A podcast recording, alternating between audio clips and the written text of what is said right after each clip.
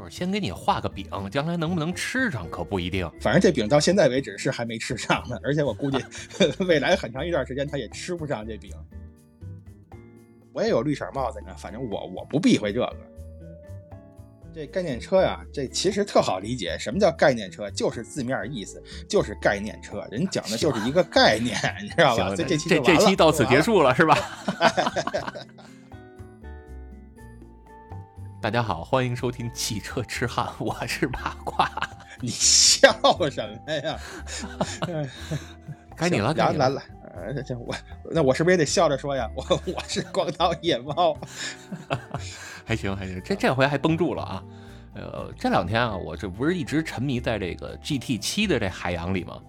就玩这 GT 啊，我就看它里边有好多车型啊，压根儿在这个市面上你就见不着啊，都叫什么什么 concept 是吧？翻译过来好像叫概念车。GT 里边有这么一款啊，兰博基尼的概念车，这个在市面上就完全没有，你也找不着，人家确实也没有生产，连这个就是一般我们觉得那概念车能在车展上放出来吗？是吧？连那个车壳都没有，只不过呢放了这么一个模型，就是叫这个兰博 V 十二这么一款车。当年是二零一九年有这么一个 GT 锦标赛嘛，听起来这 GT 锦标赛啊，好像是像什么这个 WRC 那种啊，就挺高级的、挺高级别的一个汽车赛事，其实不是。这个别别别不别别不是 GT。是挺高级的啊！不是你听着，我我说的是我说的是这个车啊，这个车为的这个嘛，就是这个车它其实是为了这个什么呀？就是这个 GT 这个游戏打造的，这不是为了参加这个比赛。您听您听我说完了，你着什么急呀？你说的这个，我我我赶紧拦你一句吧，是吧？因为这 GT 三、GT 四这这这确实挺厉害的，包括我身边也有朋友今年说要跑这个 GT 四了。啊，跑 GT 四谁呀？就是那老张啊，老张不是说这个今年计划要参加国内的这个 China GT 吗？是吧？啊，行了，你这最好别让他听见，他又该说了，咱们赶紧进入正题，别老聊这有的没的这东西。对对对，啊，这这期待着吧，期待着咱这个冠军章啊，能在国内的 China GT 这个平台上有更好的建树吧。啊，争取能能拿着冠军吧，冠军章嘛，是吧？啊，对对，这个祝福我替他收着了啊。不过刚才你说这个不是你说的，我说的啊，就这款车还真是，它是它是它确实是兰博基尼设计中心设计的啊。但是它虽然也是 V 打头的嘛，好像跟你说的那个是索尼设计的那个好像不太一样啊。咱就甭管这个了，反正。它也算是一款概念车，也是在这个游戏里边挺出彩的一个车，并且它是有模型的。哎呦，这模型要是有，我回头找找去。我看那个网上的图还是挺漂亮的，绿色的车呀，前面那个三个那个灯啊。长得跟那个什么似的，长得跟那个那个叫什么《星球大战》里面那光剑似的，还挺好看。你是比较喜欢绿色这这种颜色？哎，我我不喜欢绿色，我我喜欢蓝色。你 甭管我脑袋上找这颜色，就是买了买了这车模，买了这车模型之后，往往这帽子上一戴，是吧？暂青碧绿。反正我我不避讳这个，是吧？戴帽子我也有绿色帽子，你还记着我那青蛙帽吗？上面有一个碧蛙的那个，那不是绿色的吗？行，咱咱这咱这期将来上线之后啊，然后这开头第一句就是野猫老师自己承认了，说我也有绿帽子。行行，所以咱今儿聊什么？聊聊这概念车是吧？对，聊聊概念车，也是之前咱群里边啊，就是咱这听友群群里边有朋友问了，说这概念车到底怎么理解啊？看了半天，他。不明白，说这概念车有什么实际的意义吗？怎么各个厂家都这个争先叫什么叫叫叫争先？哎，怎么说？争先恐后，争先恐后，对，争先恐后就发布这概念车呀。哎，这概念车呀，这其实特好理解。什么叫概念车？就是字面意思，就是概念车。人讲的就是一个概念，你知道吧？这这这这期到此结束了，是吧？行，那咱明儿见了啊，回见了各位。呃，行，痴汉汽车痴汉历史史上最短节马上就诞生了。这聊了有五分五分钟吧？这个。这这不止不止，这这正经说吧，别挨骂了。什什么什么这概念车怎么回事啊？这概念车其实特别好理解啊，呃，就是它其实就是各个厂商在呃，比如车展上是这见的最多就是车展嘛，车展上发布的一些啊，你看起来这首先外观极具科技感是吧？然后里边内饰也是，就是各种漂亮，看起来呢，这这玩意儿不像地球人能造出来的车，看起来就特别像外星科技。哎，外星科技是一个 不是，我是想说这外星科技它好像是一个游戏厂商啊，这个你说那可能就不是叫什么概念车了，你说那是概念飞船了吧？差不多吧。你看有的车确实是长得有点像那个飞船呀，是吧？飞船里边，呃，你下出来那个小弟，是吧？你看那个复联里边，最后最后一场大战的时候，就从飞船里下来好多小弟开的那玩意儿，概念车跟那个就挺像的。其实它就是一种概念，这个这个概念是一点没错啊。概念车的概念就是一个概念。您您这绕口令儿啊！哎，所以咱正经说说这概念车呀，它干嘛用啊？就为什么这个很多厂商他就愿意弄这个概念车？我听过这么一解释，比如说啊，明天别明天了，比如说明年下半年，呃，这要办车展了，办车展呢，你看这个车呀，车企它一般都有一设计部门嘛，对吧？这个车企觉着，哎呀，明年车展我们展点什么能吸引人眼球呢？没什么可展的，呀，肯定是车模呀。哎，这这这是你，我们都是看车的，你知道吧？人家厂商一琢磨，我们这儿也没什么可展的呀，怎么办呀？结果人家设计部门一琢磨，我们这儿也没什么活干，是吧？这时时间长了，日子长了，回头你再让人把我们给裁员喽。这这不行啊！干脆啊，我们这没事干吗？不是，那我们就纠集我们旗下这帮设计师，给你来设计这么一款车。这个车呀，咱也不在乎它能不能量产，能不能开，哪怕就是一空壳也行。主要呢，就是展现一下我们这个设计部门的实力。结果这个厂商你你这你这空壳好像是暗有所指吧？是不是去年去年某次这车展上有有品牌往那儿放了几个空壳啊？这空壳反正车展上也不少见啊啊！结果你看一个巴掌拍不响，你这俩巴掌往往一块一合，这不拍响了吗？车企也需要有新车、新的概念车展出，人家设计公司没活干，这又有钱又能赚名的事儿谁不干呀？哎，概念车就这么出来了，你知道吧？就这么简单。这等于是设计部门给自个儿找活干，这用现在话说，这叫内卷啊！当然，咱上面说的这些啊，呃，存在不存在啊？确实是存在，但是这是少数情况啊。这个各位呢，就当个笑话听啊。因为这个，你看现在国内一有车展呀，或者哪哪一有车展呀，车展现在也特别多嘛，天天能看见新的概念车出来。但是其实你说咱们汽车科技发展到现在啊，如果说有什么新科技的话，有什么新东西的话，也没有那么多，就是一个车展能展出那么多概念车的吧？也没有那么多车，没没有那么多技术，说每个车展都能再拿出来展一展的吧？哎，当然这是个玩笑，咱要正经说这个概念车，我觉得啊，个人理解啊，咱咱就从三方面看就可以了。概念车御三家，哎，这御三家倒不是三个方面嘛，咱今儿就仔细聊聊这三个方面。就首先这概念车干嘛用？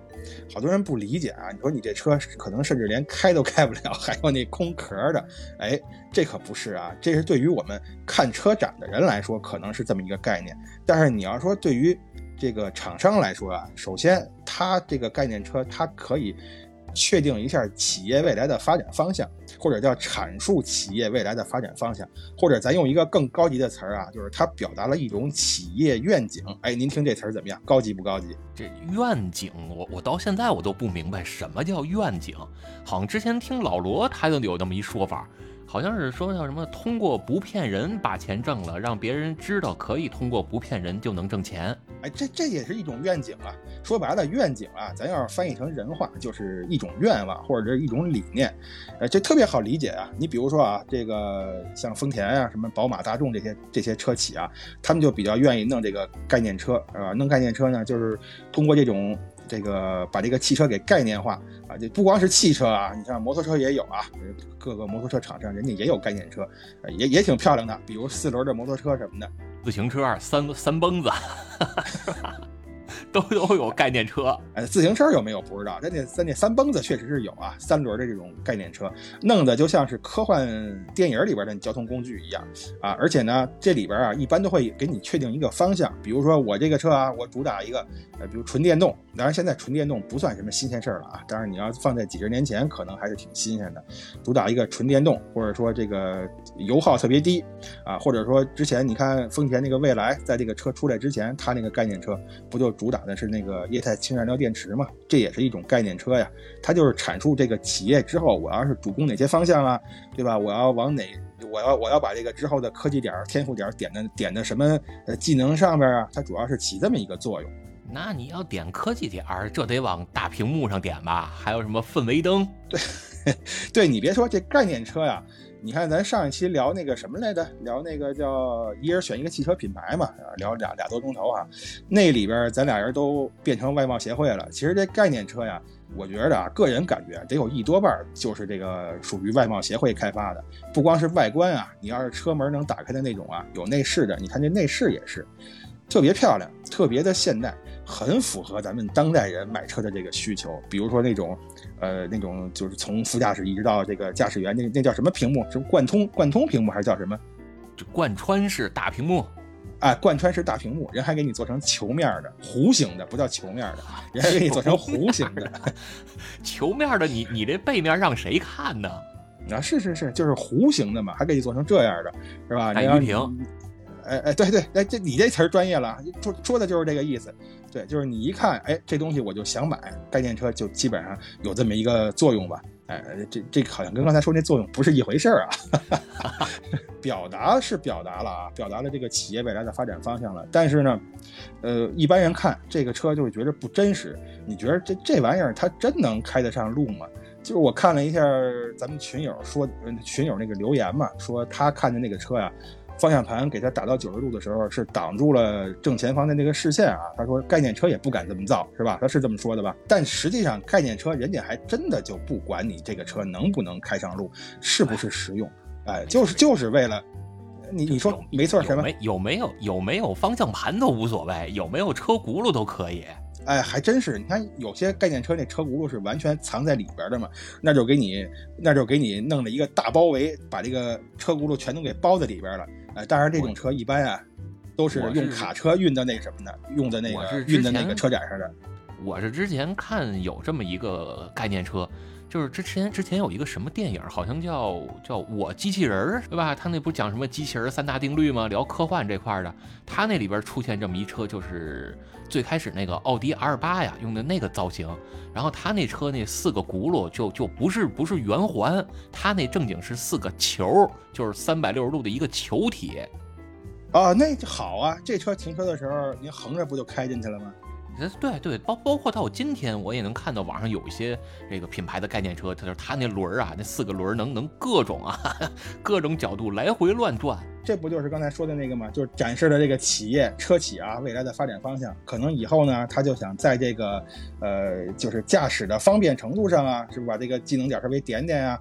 是吧？你这不就是展示了它一个方向吗？这就是概念车的用处啊，就给你展示我们这车轮能四处乱转。哎，对呀，你看现在市面上所有的车，这车轮有能四处乱转的吗？没有吧？但是我们这个车行。当然了，能不能量产这是另外一回事啊。量产这个成本高低，这个有没有人买这是另外一回事。但至少呢，展示出来我们的这个走向了，告诉你。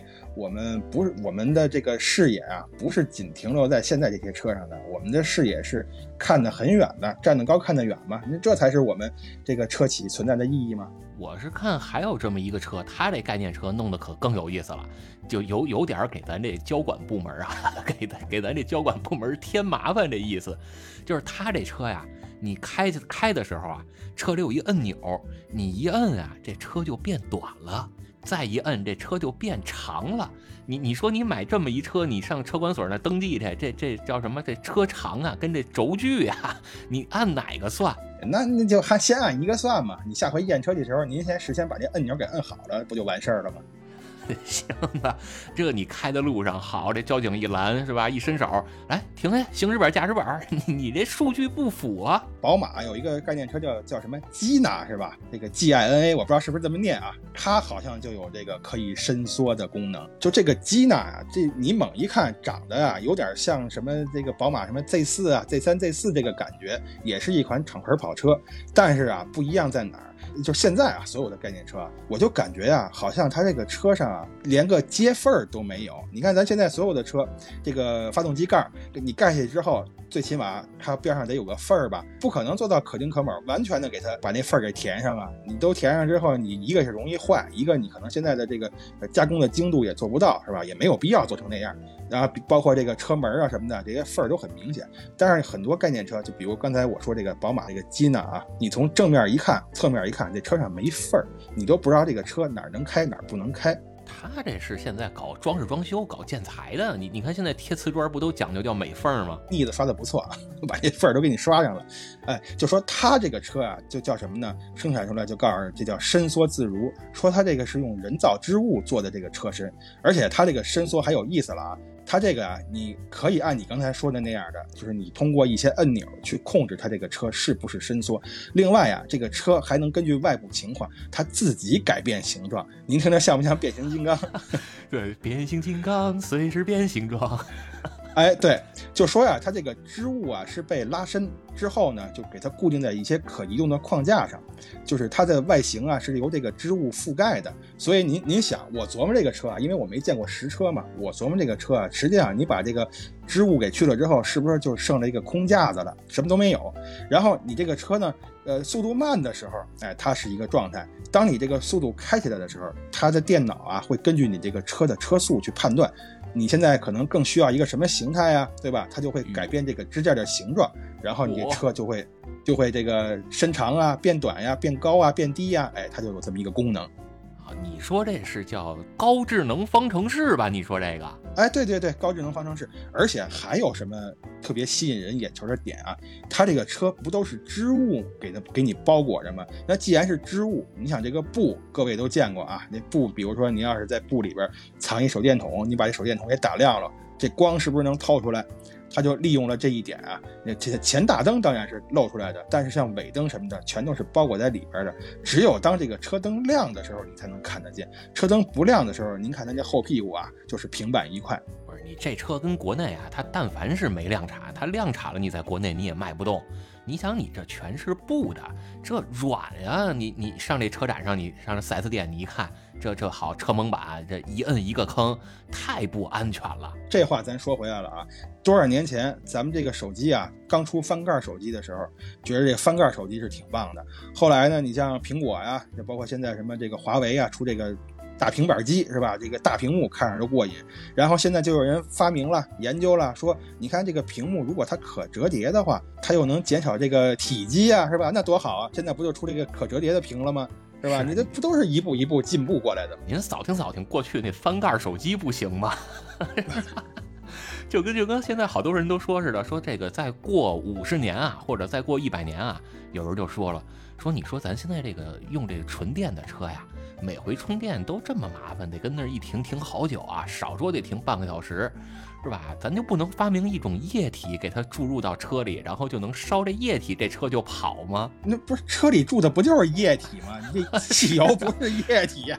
我那不就汽柴油吗？是吧？这这叫什么？时尚是个圈儿啊，又兜来兜去又兜回来了。但是你看这个车啊，就表达了人家宝马集团的一个愿景嘛，是吧？人家就是想。我们我们打造这款车的目的是什么呀？我们就是想研究啊，造车。你看现在一说造车，有塑料的，是吧？对吧？有这个什么碳纤维的，有钢铁的，这是最常见的。那我们为什么不能用织物去造材造这个车呢？你这个成本多低呀？成本又低，整个车的这个重量也能减轻，对吧？那对于车来说，这不是好事儿吗？对于这个消费者来说也是好事儿啊！而且这车看着又酷，是吧？那多好啊！这这表达了人家呃对于将来汽车生产的一个定位。当然，宝马真的符合不符合这定位，咱们再单说。最起码人家这话人家敢说出来吧？就是先给你画个饼，将来能不能吃上可不一定。反正这饼到现在为止是还没吃上呢，而且我估计 未来很长一段时间他也吃不上这饼。这没准哪天这饼都糊了，糊不不不能糊，不能糊。人家这车是布面的，你这一一沾火 着了，糊就没有糊这个选项。我告诉你说吧，哎，这车得多配几个灭火器。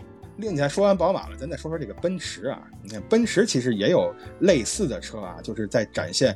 我们这个奔驰啊，百年老厂是吧？那我们对于未来也得有所把握呀。我们不能固步自封是吧？那不能总是站在过去的这个军功章上，我们沾沾自喜，那不成啊。所以人家奔驰啊也出了这么几款，不光是几款了，奔驰概念车可多了啊。但是我今天想说的一款是它挺经典的一个概念车，叫 F 四百。你要说 F 四，我还知道啊，这 F 四百是个什么东西？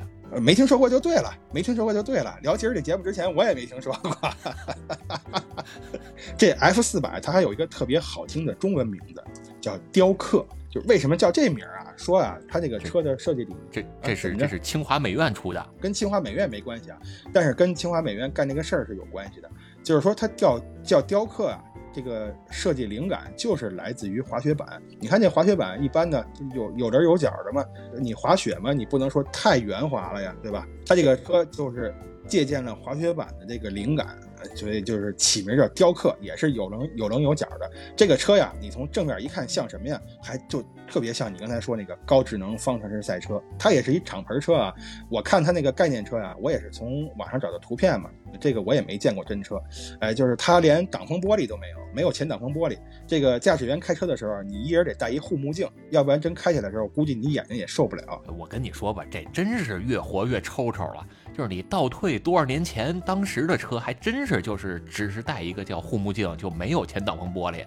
包括那会儿那摩托车不也这么干吗？哎，对你别看这个车啊没挡风玻璃，好像是这个挺复古的哈。但是人家车呢，就是概念车里边给你也会给你一些参数啊，比如零百加速之类的。我我以为也会附送你一个护目镜呢。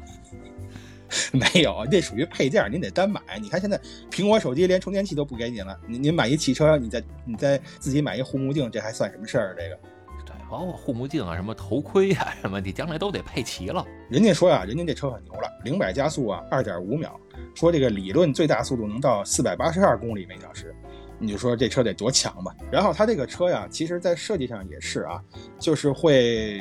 所有的看起来啊能吸引眼球的元素，它这个车上都有。比如说之前你骂了很久的那个剪刀式车门，剪刀式车门，我我什么时候骂过剪刀式车门啊？哎，你忘了？咱聊了一期，咱聊哪期的时候，你说这剪刀式车门这玩意儿是是不方便还是怎么着的？容容容易卡着自己脚啊是什么的？这你不是不是你说的？卡着脚？你你是拿那剪刀式车门绞指甲的是吗？然后全车也是啊，什么碳纤维、它那个碳纤维车身啊什么的，就是所有吸引眼球的，呃，功能啊，这个装置啊，啊，什么技术啊，能招呼的全往车上招呼。呃，另外呢，这个车就是外观吸引人嘛。但是除了这个之外，这个车其实最大的特点在哪儿啊？就是它这个车轮的这个外倾角是可以自由变换的，这是当时特别先进或者说特别前沿的技术。哎，这这可厉害了！这你说别的我不懂啊，你要说这外倾角，我可在行了。这外倾角要是能变的话，你这车拐弯操控性能可就那那那可就厉害去了。说它这个外倾角啊，最大能到二十度。当这当这个呃当这个二十度，二十度。说当这个外倾角到了二十度之后啊，您再从正面或者背面看这个车啊，这个车啊就像展开了一一双翅膀一样要飞。是啊，这这这不就赶上那个这这这咱说玩改装那个叫海拉 Flash 范儿吗？啊，对对对，但是海拉 Flash 范儿人家还得低呢，它这个车倒是没有那么低呀，轮子也没有说藏在那个里边，轮子还是露在外边的，看得很清楚。就是这个车的轮眉啊，跟我们一般想象的不一样，它实际上是把自己的那个发动机的那个盖儿啊给做宽了。然后用这个发动机盖去当它这个轮眉，所以你琢磨琢磨，这车是一个什么什么形状？这这这是过去那三轮车吧？那平板三轮车就就是你们家那祖传行业。但是你看人家这个外倾角可以到二十度，而且可以自由变换，你说这是不是一个概念？而且这个概念现在在哪一个车上实现了吗？好像还没有吧。所以我到现在也怀疑他这车到底能不能上路。不过网上搜着的图片确实是人家都是在路上拍的，路上跑的，咱也不知道是不是后期 P 的。有可能是试车，就是就是挂个试车牌儿。然后你看啊，咱刚才不是说了吗？这个是表达了人家公司未来的愿景啊。你看，这不就表达了奔驰公司开发新技术的一个愿景吗？这还没完呢。我为什么把这个车拿出来说啊？就是我看到介绍的时候，我对这个车有一点啊，是让我对奔驰公司是肃然起了敬。就是你看，咱之前聊一些内饰的时候啊，就说这个车内饰啊，现在都快成了装修公司干的了，什么大屏幕啊，这个那个的。但是这个车它的一个概念，概念车嘛，是吧？它的一个概念就是说，它呢要舍弃所有的这些。乱七八糟的零碎儿，他认为啊，这个车我要的就是技术，包括车的内饰要体现的是什么呢？是我们这个技术，而不是说他要拿来去刻意炫耀的一种装饰品。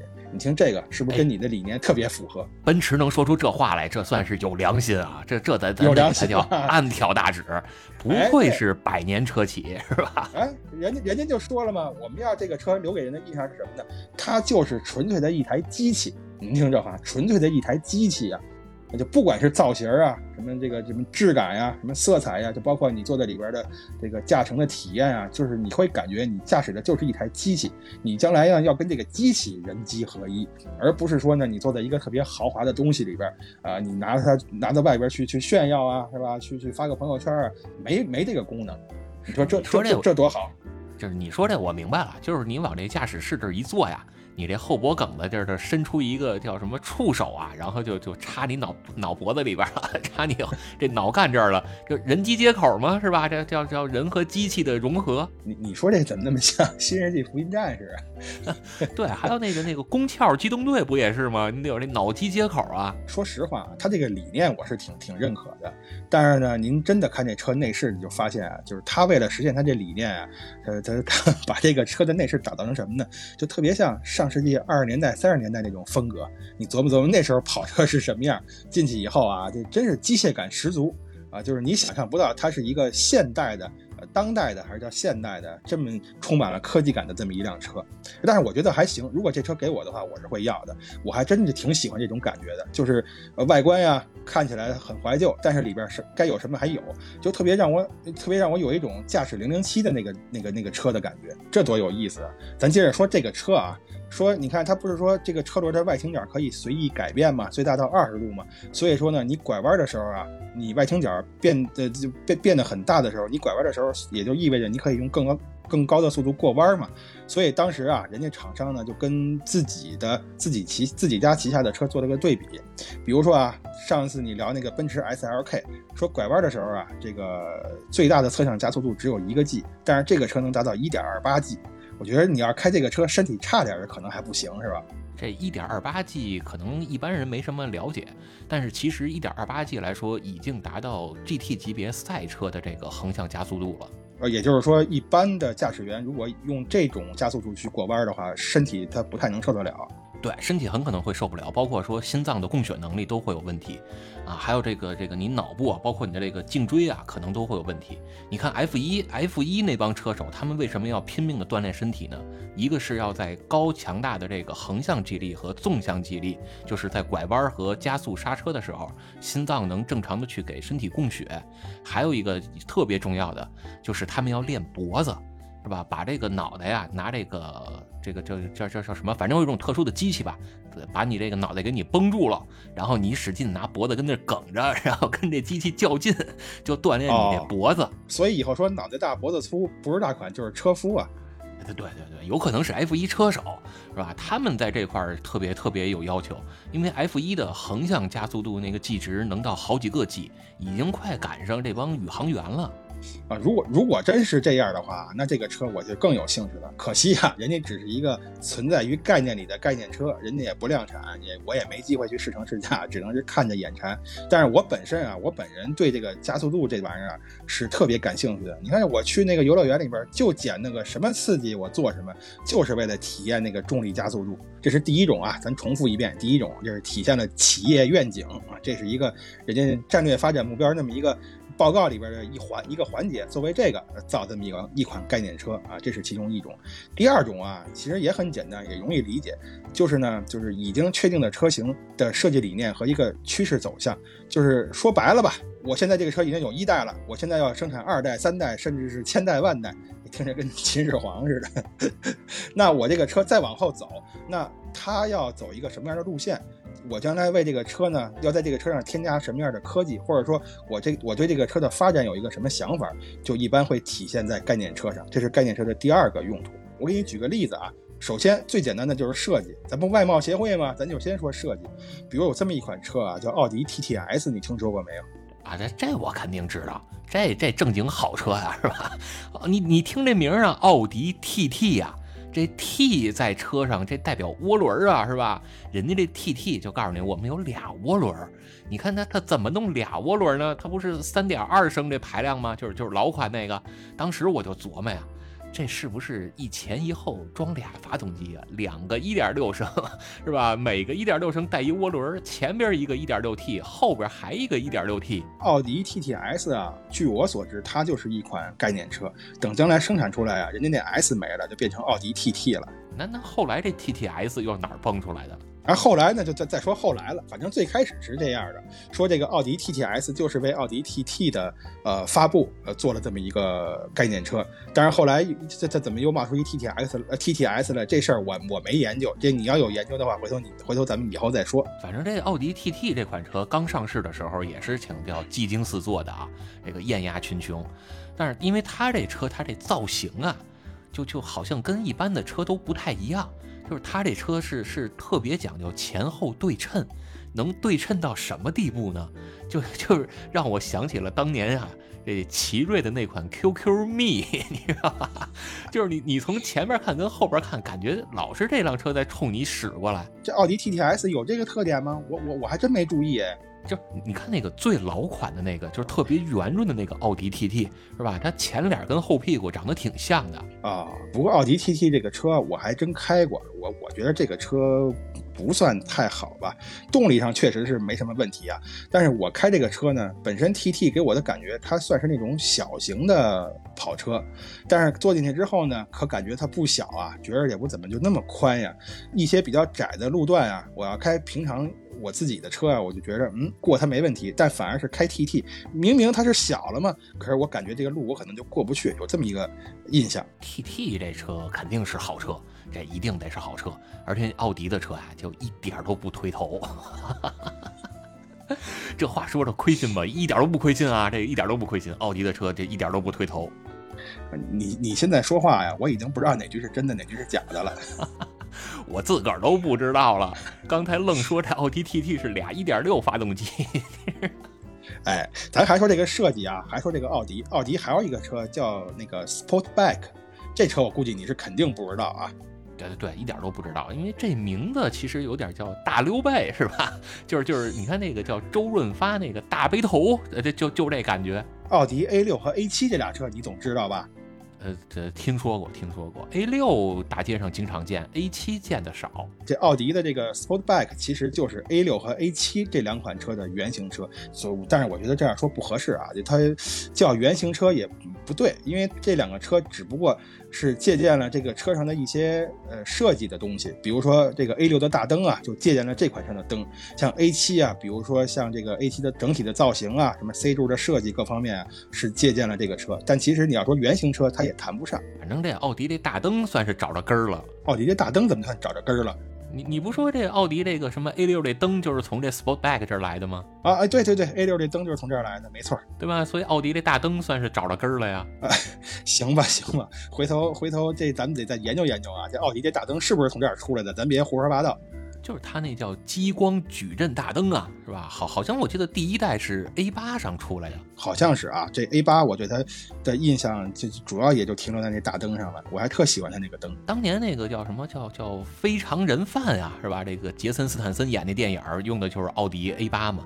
但其实说实话，他用的是 S 八。并且把那四驱给改成后驱了，要不然它做不了那些动作。我再给你提一个奥迪的这个概念车啊，就是在哪年来的？是九五年还是九六年啊？呃，在我忘了啊，你你让我想想，九五还是九六啊？甭管哪年了吧啊？那年你还没出生呢。啊，这这这啊，这，没出生，我零零零零。这话爱听吧？这话爱听吧？哎，太爱听了，太爱听了。那是就在那一年啊，奥迪一下连着发了三款概念车，这个概念车后边啊，都带这么一个字样啊，就是咱现在常说那个夸戳嘛，是吧？都带这么一个字样，就是小壁虎。哎，小壁虎。对，这三款车的名字还不一样，一个叫 Peak，一个叫什么 New Volare，好像是这么个名儿啊。日语翻译过来我不知道该念什么啊，就是三款车名字都不一样。它，但是它对应的后来的三款车啊，那可是大大的有名啊，就分别对应你，比如说像 Q 七呀、R 八呀、A 五啊这个车，合着九几年的时候，这个 Q 七跟 A 五就已经有原型了，有原型了。这个后来，哎，Q 七是哪年上市的？是零五年上市的吧？就是郭德纲火了之后那年嘛。干嘛还郭德纲火了之后那年？嗯，郭德纲好像就先买了辆 Q 七啊。反正就是在九五年的时候，他们就已经有原型车了。后来这三款车就是通过这个原型车给打造出来的。所以这就是说嘛，概念车的第二个作用嘛，就是它要确定这个车或者这个车企它未来的一个设计理念或者趋势走向。它未来我可能就要发布一款全尺寸的 SUV。那现在呢，我先打造这么一个原型车，我先把它放到车展上试试水，比如看看这个大家对我们奥迪的这个品牌是吧？这个反应怎么样啊？我们也出这么一个全尺寸的 SUV，反应怎么样啊？你别说奥迪了，你像阿斯顿马丁，它不是也有 SUV 了吗？那它这 SUV 最早的那个概念车也是先放到车展上，哎，你看看大家对它是夸是骂呀？骂的多，那我就不造了；要是骂的少，夸的多呢，哎，我就把它量产出来。当然，量产的可能跟这个也不一样啊，这咱不就挣钱了吗？这比你直接量产一款车推出来，这要节省成本、节省大发了吧？所以它这概念车有点叫试水，是吧？先扔出来，然后看看大家的反应，就类似于叫做一下市场调查。哎，对对对对，就是一般这种概念车呀，它可能不会量产成具体的哪款车。你像刚才奥迪那三款啊，那就属于特例了。一般呢，就是它只是展现这么一个理念，它可能会在后续的一种或者几种，甚至是十几种车型上，把这个车给它瓜分了。你比如都有这个车的影子，都能看到这个概念车的影子。这这就叫五马分尸了，这可可以这么说吧？可以这么说吧？哎，就是这么个意思啊！你明明白就完了嘛？你干嘛非得说的这么残忍呢？说咱说了半天欧美车了啊，咱咱说说咱说说日本车吧。这欧美车我也不熟，你非逼着我聊欧美的，咱也聊不下去啊，是吧？哎，日本车你是天天见。啊，日本车天天见，跟大宝似的。日本车，你比如说啊，丰田，丰田有一个车叫 V，就是 On My Way，走路的那个 V。后来啊，这个车被造出来了，这个车有有这么一个名字，叫丰田奕泽，你听过吗？啊，这奕泽这我可知道，这车这长相啊，这这长相叫一言难尽啊。就是它长得，你你说你说算是个叫叫什么叫歪瓜裂枣啊，还是叫什么？就是就是怎么看怎么别扭。但是啊，这个看时间长了，还真是觉得这这车有点意思。就是它的每条线条啊。基本上都长在我审美上，就是属于那种叫叫你第一眼看上去觉得这车不好看，但是越看越爱看。我怎么觉得这个 乍一看不怎么好看，这仔细一看还不如乍一看呀？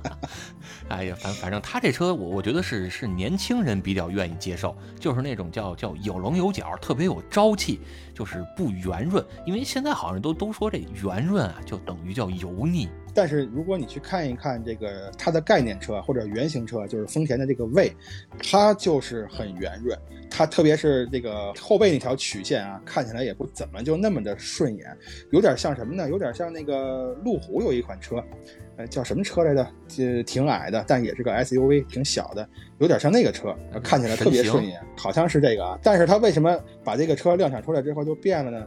其实就很简单嘛，你概念车呀。不见得能卖得出去啊！如果你就按这个做，那我可能在生产上成本会提得很高啊。特别是我给你打造这样的外观，那我至少能把它做成成本低一点、能卖得出去的车吧？哎，改来改去，在技术啊完全继承了人家之前概念车的那个前提下，外观就变了。但是呢，你不仔细看，好像还看不出来，除了后背那个线条之外，别的还都挺像的。这就是它的概念车嘛。就是朦朦胧胧的，你还得猜 是吧？就是就是哪些特性是源自于这概念车，连猜都没戏。如果啊你不去了解丰田的这个都有哪些概念车，如果你不去车展看看的话，你连猜都没戏，你都不知道它是来自哪个车。你不知道的，我第一眼看见这个奕泽啊，我以为它抄的是日产的那个逍客呢。反正我是觉得丰田的有些概念车还是挺像样的。就是它这概念车啊，基本上和后来的量产车的造型啊，相似度已经是百分之九十以上了。比如你看它这个叫 FT 一啊，就是 FT One 啊，还有这个这个就是现在现在不是上了一个叫新的那款斯普拉吗？是吧？新的这牛魔王跟宝马合作这个，这还有就是老款的那个八六跟 BRZ 这两个车的概念车和后来上市的实车相似度就非常接近了。哎，对。这个就是要说的第三点嘛，就是它这个车呀，它实际上是为了之后的量产车给它做了一个广告，展示了它的卖点啊、特性啊，对吧？另外呢，其实也有这么一方面，就是我先弄一概念车出来，我在我量产之前，先看看这个市场的口分，看看我还有没有什么呃需要改进的地方啊，或者需要加强的地方，或者是说不太受欢迎的地方啊，我先做一个市场调查，这个也是打造概念车的一个原因。你比如说有这么一款车啊，也是日本车，就是本田的这个 E 啊，一个挺小巧的一个车，长得不是像甲壳虫啊，我的意思就是长得跟一个小小甲壳虫一样。不是说像车那个甲壳虫啊，是真像呃那个那个生物，像那个甲壳虫金龟子，哎，金龟子，对对对对，这个车其实就挺有说头的，它是本田的第一款纯电车型嘛，它据说啊，它还致敬了初代的那个思域。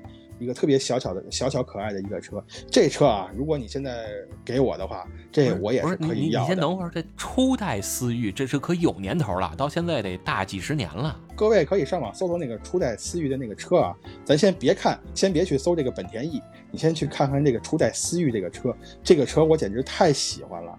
我最喜欢的就是它这个后视镜啊，不是装在那个车门两侧的。但是话说回来了。这个车是造出来之后，我说这概念车啊，本田 E 的这个概念车造出来之后啊，当时放在车展上就有很多人说说你这个车造的跟这个初代思域也太像了。然后第二天人家官方赶紧发一消息，我们这就是致敬致敬初代思域的，您没说错。所以也不知道他们一开始是不是这么想的，反正现在普遍网上流传都是说致敬致敬这个初代思域。你以为这个车光外观像思域就完了吗？人家这个内饰啊，呃，还真不像思域，人家那个内饰就给你打造的特别有这个现在电车这种科技感，也是啊，这个大屏幕几块大屏幕连连在一块，而且都带触屏的，操作起来啊，那是格外的方便。另外还有一点就是这款车最可圈可点的一点，你会发现它这个后视镜啊，跟初代思域是一样的。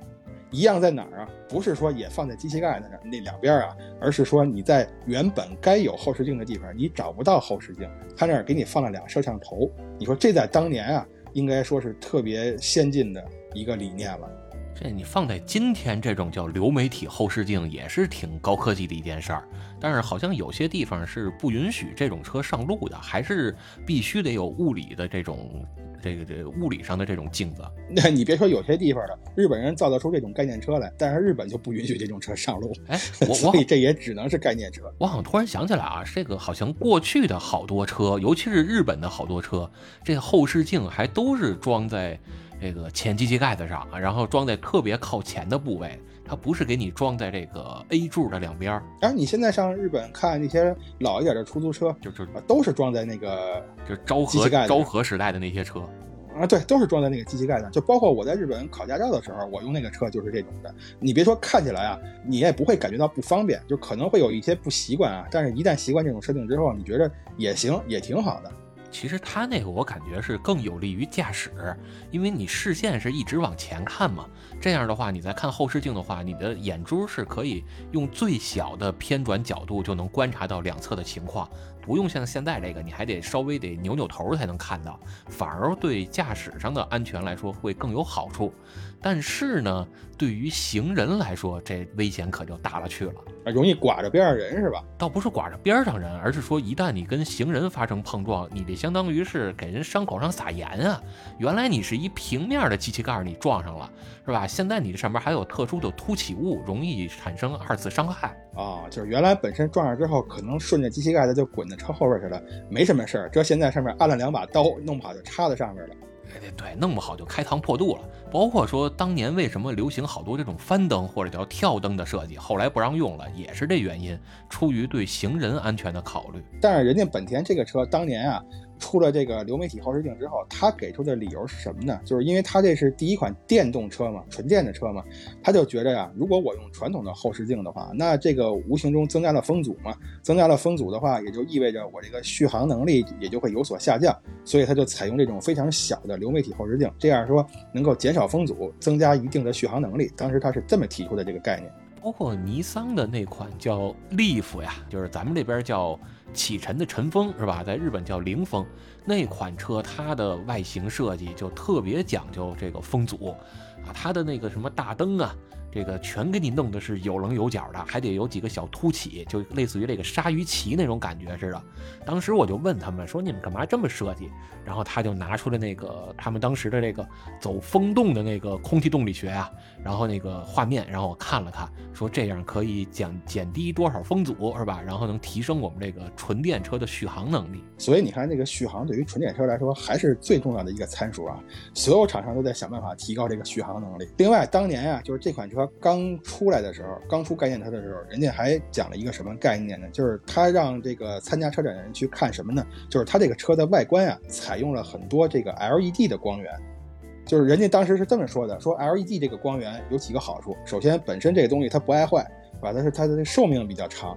另外呢，亮度也高。最重要的一点呢，就是它的耗能比较低。你作为电车来讲呢，这个也能间接的起到一些提高续航能力的一个作用。这咱都知道啊，LED 它省电呀，是吧？而且 LED 它属于叫冷光源，你长时间使用也不会特别的发热发烫。还有一个就是当时啊，人家那个理念先进在先进在哪儿？就觉着，你看那个电车嘛，电车我最不缺的是什么呀？呃，最缺的跟最不缺的好像都是那个电啊。但是，既然是电车，我们得把这个电呀，得给它找地儿，得给它用出去。哎，人家就除了这个两个流媒体的后视镜之外，人家这个车还给你装了四块屏幕，四块显示屏。你想想，这个车如果放在中国市场的话，那是不是会大火呀？四块显示屏啊，这多豪华的配置啊！这谁还去电影院呀？我去。不过，不过你要说这个给电找个地儿用，我我觉得这他们有点想瞎了心了。是吧？你要说你这电多的用不出去了，你不能安点暖风吗？是吧？就别老让，就是说别老让咱北方的人，然后开这纯电的车，坐在车里边穿军大衣了，成不成啊？呃，他这车我估计穿军大衣可能还坐不进去，可能有点小，你知道吧？当然，但是这个车实实际上续航里续航里程并不高啊，就是它这个初代说续航里程可能也就是二百二十公里左右。你要是在室内开啊。人家厂家说了，如果你在城市里开啊，几天充一回电就行。但是反正我琢磨着，如果让我开这么一车，几天充一回电，我这心里反正是不怎么踏实。反正这个车是大大的有名啊，当年还获得了这个叫什么德国年度风云车大奖啊，还得冠了第一名。刚才咱说的这个概念车的三个作用是吧？最后一个作用是确立量产车的卖点跟特性。基本上所有的概念车啊，都是围绕这三个造的。还有刚才咱一开始说的那个，就是设计部门没事干了，自己给自己加活玩啊，弄的这么一个概念车。哎，这就是概念车的作用。但是这概念车啊，它光有这些作用还不行啊，它必然是什么呢？就是厂商我花了钱了。研究这个概念车了，放了一些新科技了，我必然是要把这些科技放到后续车型里边的。即使是不量产，我把它像刚才巴老师说的这种五马分尸啊，放到不同车型里啊，它也得造车呀，对吧？它不能说我这个东西出来了之后就是为了好看摆着的呀。所以呢，这个概念车对于之后的造车其实也是有特别大的影响的，而且影响还是特别大，不是说仅仅是一个花瓶而已。最简单了，外观的影响，咱外贸协会嘛，我设计一款车，你看现在的所有概念车都是啊，刚才咱说的像是从科幻电影里走出来的一样，那就是当年那个叫什么玩意儿，那个霹雳游侠嘛，那款火鸟啊，你如果放当年看的话，那不就是外星科技吗？你当时也没有啊，你现在是不新鲜了。呃，所以这个外形也是啊，就是看起来科技感特别强的，长得像飞碟的这种东西啊，我们现在人接受不了。但是呢，说不定多少年之后，十年之后，或者二十年之后都不用这个东西放在我身上，我就能接受，我就特别喜欢开这么一个车，多拉风啊！哎，这就是它的一个作用。指导你的外观的设计，还有内饰的设计，这是其一。其二呢，就是说这个车上用的一些技术，比如刚才咱讲到那个外倾角能改变二十度的这个东西，这个技术如果它放在现在的车上，对于这个驾驶来说，对于这个操控来说，它有多大的提升啊？当然了，现在这个也也没放上了，但是我们可以从它这个概念车里边看到啊，最起码我现在是往这个方向去研究的，我是想将来能把这个技术应用到车上的。这就是它对之后的车型起到的这个指导意义嘛？这功能我是说实话，我是真喜欢。你说你坐在车上啊，这个咱也不用去找个地儿去做四轮定位了，是吧？这个随时一摁按钮，这外倾角，就是如果将来这个什么前束角要是也能改的话，这这车我可太喜欢了。但是我觉得反而是有了这功能的话，你你得不断的去做四轮定位吧？你说你自己要是不懂车的话，随便改这个外倾角，你这玩意儿，你你你这个四个轮跑着跑着回头再跑飞了，我我怎么担心这个事儿呢？它可以给你弄几个模式嘛，是吧？比如说这个省油模式，这经济模式，你这外倾角是什么度数啊？然后你这个叫日常驾驶模式，通勤模式，还有这个叫娱乐或者叫竞速模式啊，也现在说法叫运动模式，是吧？你你设计几个考固定的数值就得了。咱们还是用实例说吧。我再给你举一个例子啊，就是宝马公司有这么一款概念车叫 XM，这么一个车也是挺新的，是去年还是前年啊，在这个车展上也展出过。这么一款概念车是个 SUV 吧，算是个 SUV 啊。就是这个车呢，它不像是我们一般印象中那种概念车啊那种感觉的。它虽然说也也挺看着也挺新潮的，也挺先进的，但最起码我们会觉得这个车如果它量产的话，你放到一般市面上啊，它也是我们一般人能接受的那种外形。但是已然就跟宝马现在的外形差别就特别大了。比如说宝马最有名的就是它那个发动机那个进气格栅吧。长得那个模样，谁都知道，就那俩大鼻孔是吧？跟捧恰恰似的啊，大鼻孔。但是 X M 这款车，它设计的这个就变成把这俩大鼻孔啊，给你变成了俩腰子，就是。哎呀，你这怎么琢磨的？啊，人家叫双肾格栅，就是长得就跟俩腰子似的，给你怼那儿了，特别的大。就已经不是蹦恰恰了，那蹦恰恰的来俩能感觉上它这鼻孔大小，我觉得差不太多。而且它的尾灯呢，那个叫什么呀？三 D 立体 L 型尾灯，长得像两把那个死神的镰刀似的，并且这个车给你，比如说大面积的留白呀，你看留白，现在懂不懂设计的人，他都给你说就留白吧。懂不懂设计的人就来个留白，照片你也得留白，是吧？你做个 logo 也得留白，这 也不知道留白到底有什么好处，反正只要是留白就是好。人家这车就迎合了你这个想法嘛，就是只要我们不知道能设计点什么样的，我们就给他说叫留白。呃，对对对，还有就是这个内饰设计也是啊，你看现在的车内饰设计基本上千篇一律了嘛。呃，多弄几块大屏幕啊，什么乱七八糟的啊，啊，这一般都是这个了。但是呢，宝马这款车它给你打造了一个什么概念？就是我这个内饰啊，其实包括的东西是很多的，不光是你那个几个屏幕，不光是我要让驾驶员舒服，我也得让乘客舒服。所以人给你把这个座椅啊给你打造的啊，按人家厂家的话来说，就像给你放了两排雕塑一样。这这雕塑跟舒服能扯得上边吗？扯得上边啊，就是让你看起来像雕塑。这为什么呢？看着它。像豪车呀，但是你坐着又舒服，用的是天鹅绒的座椅，您听听这个，它能不舒服吗？另外呢，这款车还讲究什么呀？就是宝马公司说了啊，我们这个你看现在这个油车啊，为什么逐渐会被电车取代啊？啊，一个是这个技术问题，就所谓的技术问题就是技术在发展嘛。另外一个就是环保问题，现在环保呢也是很多车企你必须要注重的一个问题。所以我们造这个新款的这个车呢。它就要环保嘛，是吧？首先从这个材料上讲，我们尽量减少这个钢铁的使用，用一些可以回收的呀，呃，可以这个再生的原料来造啊，甚至里边还有一些部分是用纸造的。你听听这玩意儿，要是放在那个多少年前，说日本车都说日本车是一纸壳子，但是你看现在。这个欧洲的车企，人家也开始用这个纸来给你造车了吧？欧洲车现在越来越向日本车学习，你知道吧？就是这个什么什么小排量涡轮是吧？然后这车要多轻有多轻，这个钢板要多薄有多薄。甚至说啊，就是他们打算，如果下一代还有这个概念车再做一代的话，他们所有的材料全都用 3D 打印的工艺制造。但是你看，如果现在真车是这样的话，这车你敢买吗？反正 我是不敢买。你我不撞人家，我怕人家撞我呀。人家原来都说铁包肉，现在这指不定是什么玩意儿包肉了，包得住包不住那还两说着呢。这是只要不用面包肉就行。你要用面包肉啊，这车不撞你，这狗可追着你跑。就是总之吧，这概念车啊，你看咱们那个群友说的特别对啊。这个概念车啊，它造出来之后啊，它的目的就不是为了开的。也不是为了让你买的，人家只不过是厂家在秀肌肉的那么一个手段而已。所以呢，看见概念车呀，各位也别太激动啊，觉得我们是不是已经进入到什么，呃，那叫什么？我们这个文明叫什么第几第几文明的这么一个时代了？也别激动，且到不了这个时代呢。只不过就是厂商呢，为了吸引眼球啊，为了炫耀自己的技术，做出来这么一个东西而已。甚至说刚才不是说了吗？这个车有有的里边就是一空壳。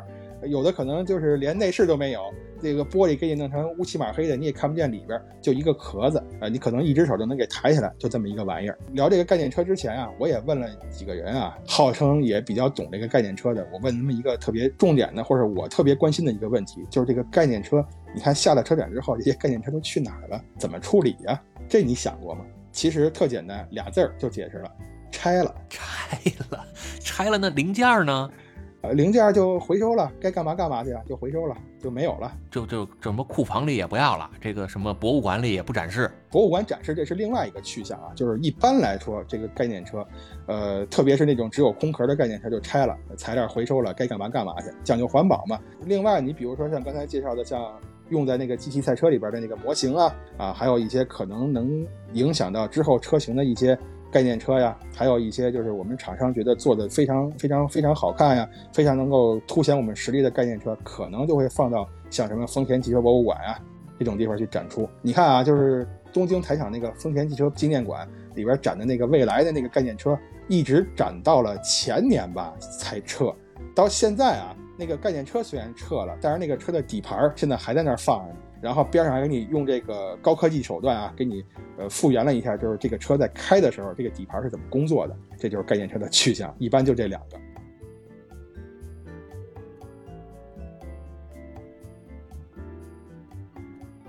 其实你要是硬说呀，概念车还有一种，刚才咱没说，就是那种停留在设计图纸上的概念车，这就只是画一画就得了，都不好意思实际做做油泥模型。这可不是画一画就完了，就是这个概念车其实也是人家设计师，嗯，这个付出了心血的，也是就是用心去做出来这么一个东西。只不过呢，就是这种概念车，首先啊，做出来成本太高。你比如说，你你说你用什么材料做吧，你总不能真给人整一个油泥模型出来吧？你要是想放在车展上，你弄一个真的模型出来，这可能成本也有点高。另外呢，就是这种车可能就是除了外观之外啊。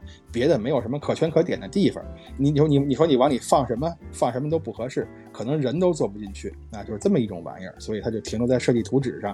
这个东西留起来，留起来之后，说不定多少年之后它能用得上呢，也是放进人家那个数据库里的，就是记上一笔，之前有这么档的事儿就完了。但是这个概念车我还真想弄这么一两辆开开，对概念车薪水太太久了，就几乎所有车所有的概念车我看着都很喜欢。那你要最喜欢一个，就说一个，你你选的是谁？就脑海里。第一个想象中的奔驰有一款车啊，长得跟火箭似的那个概念车，叫奔驰是 iAA 吧，好像是。这车这车这这这尾巴是给谁的呀？这尾巴啊，对呀，我就是长得跟火箭似的嘛。你后边给它安俩那个什么喷射式发动机，而且它会变形。就你看这 iAA，它长得像不像啊？对你没看过复联的电影，算了。呀呀呀，这这还是 这真是 越看越喜欢。你你不喜欢马自达的那个新款的那个概念车吗？就是马自达，他说他下一代的这个马六啊，要出这个什么直六后驱平台。